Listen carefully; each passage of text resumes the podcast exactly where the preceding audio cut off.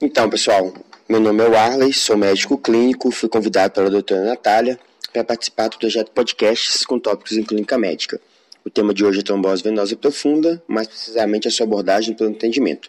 Primeira questão, então, é suspeição, né? TVP é uma doença de apresentação com espectro variável, então eu preciso refinar meu grau de suspeição. Como é que eu faço isso? Usando guias de predição clínica. O mais amplamente validado e conhecido é o Score de Wells, que está disponível na maioria das calculadoras de celulares.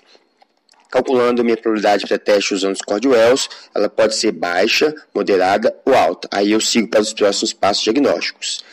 Dedímero. Quando dosar dedímero? Se meu Wells deu de baixa ou moderada probabilidade, eu vou pedir meu dedímero de alta sensibilidade, que se vier negativo, exclui TVP com segurança, não precisa de mais nenhum teste adicional. Porém, se no meu serviço meu dedímero for de moderada sensibilidade, ele só pode ser pedido se o Wells deu de baixa probabilidade. Ele não me adianta no outro paciente, aquele de moderada probabilidade, tá certo? Mas mais claro do que isso, quero enfatizar que dedímero não ajuda quando é usado de alta probabilidade. É só gastar dinheiro à toa. Beleza. Lembrar que também temos que corrigir, ajustar o dedímero para a idade do paciente, porque ele tende a aumentar com o envelhecimento. Então, nos pacientes acima de 50 anos, eu vou pegar a idade, multiplicar por 10 e esse vai ser meu novo valor de corte para o dedímero. Então, considerando que meu paciente tem um Wells de baixa ou moderada probabilidade, com meu dedímero de alta sensibilidade positivo, ou que meu paciente deu Wells de alta probabilidade, ou seja, não quero dosar dedímero. Aí eu vou partir para o teste confirmatório, que é o ultrassom. Esse ultrassom pode ser ultrassom de compressão realizado por um emergencista que tenha know-how no assunto. Ultrassom de compressão pegando as vezes proximais aí. Né? É, caso não tenha esse profissional, vou lançar mão do velho e bom duplex scan completo realizado pela cirurgia vascular na maioria dos hospitais. Diagnosticado no TVP, vou classificá-la em provocada ou não provocada, né? quando eu tenho algum fator de risco provocador para essa trombose, tipo cirurgia, especialmente ortopédicas, imobilização, câncer, entre outros. E classificar também se ela é proximal ou distal. Eu chamo de proximal quando pega a veia poplítea, as veias femorais, femoral comum, superficial profunda e as veias ilíacas.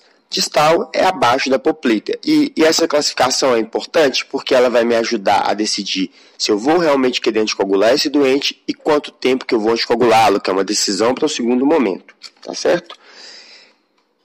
À estratificação de risco, infelizmente eu não tenho score, como eu tenho na TEP, para estratificar o risco do paciente com TVP. Então eu quero chamar atenção para os pacientes que têm sinais de potencial comprometimento da perfusão do membro. Então é importantíssimo palpar os pulsos, checar a temperatura, ver a perfusão capilar.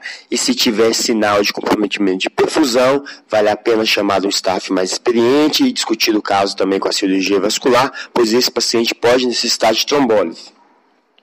Quanto ao tratamento, eu quero primeiro aqui enfatizar que TVP distal nem sempre precisa ser anticoagulada. Né? Eu posso seriar o ultrassom desse paciente para ver se tem progressão desse trombo para proximal, para ver se realmente eu preciso anticoagulá-lo. Mas eu preciso então ter um fluxo possível de retorno para esse paciente para que seja feito um ultrassom seriado. Né? Nunca atrasar minha anticoagulação por mais de 24 horas a suspeita de TVP a não ser que o risco de sangramento do paciente seja alto, é claro. Digo mais, não atrasar mais de 6 horas essa anticoagulação dos pacientes com ELS de probabilidade moderada a alta para TVP.